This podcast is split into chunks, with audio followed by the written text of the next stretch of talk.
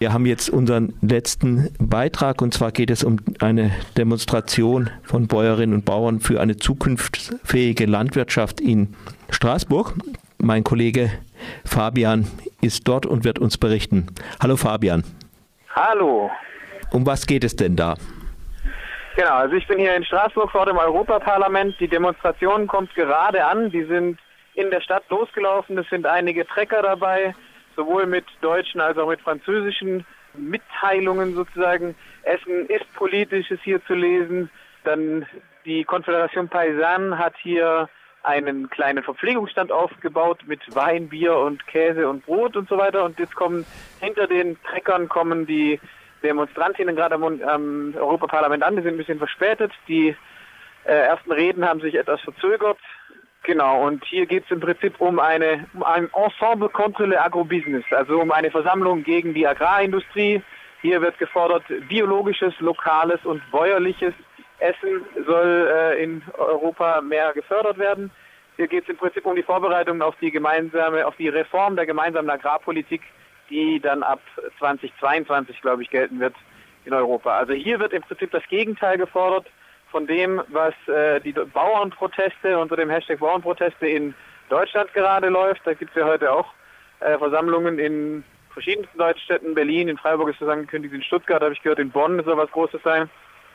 Dort wird eben, dort protestieren konservative Bauern im Namen der Bauernschaft, deswegen auch den Hashtag Bauernproteste, gegen ökologische Maßnahmen in der Landwirtschaft. Und wir, oder die Demonstranten hier, wollen ganz klar darstellen, dass die nicht für alle Bauern sprechen und es eben auch genügend Bäuerinnen und Bauern gibt, die äh, sich für eine ökologische Landwirtschaft einsetzen und eben fordern, dass die gemeinsame Agrarpolitik und die EU-Subventionen nicht mehr nur nach Fläche vergeben werden, sondern nach ökologischen Dienstleistungen. Also dass eben die Bäuerinnen und Bauern auch für die, ja, den Erhalt der Biodiversität bezahlt werden und nicht einfach nur bezahlt werden, weil sie Land haben.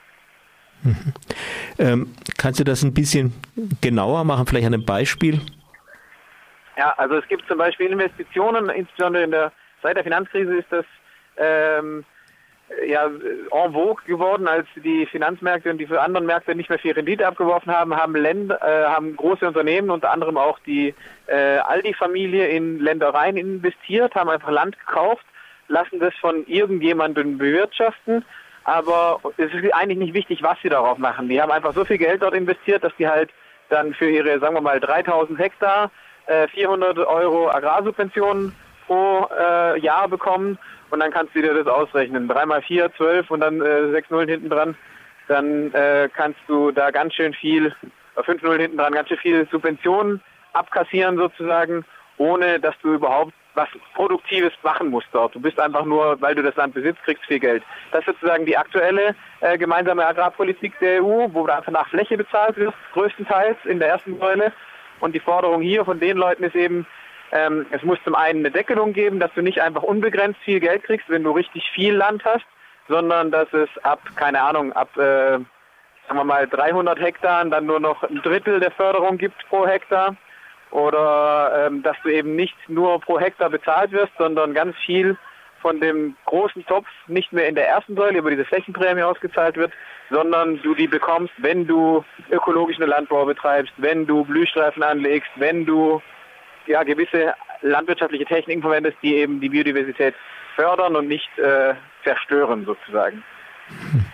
Nun werden viele Bäuerinnen und Bauern sagen, ja, äh, davon können wir nicht leben von ökologischem Landbau oder so.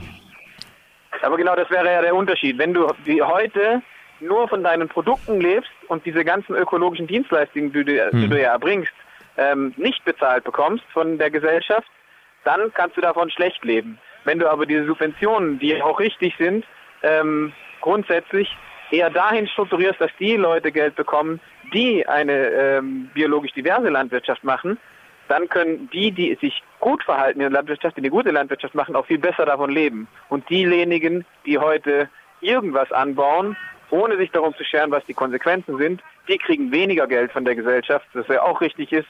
Warum sollten die Geld kriegen von der Gesellschaft, wenn sie die Biodiversität eher benachteiligen, als sie erhalten?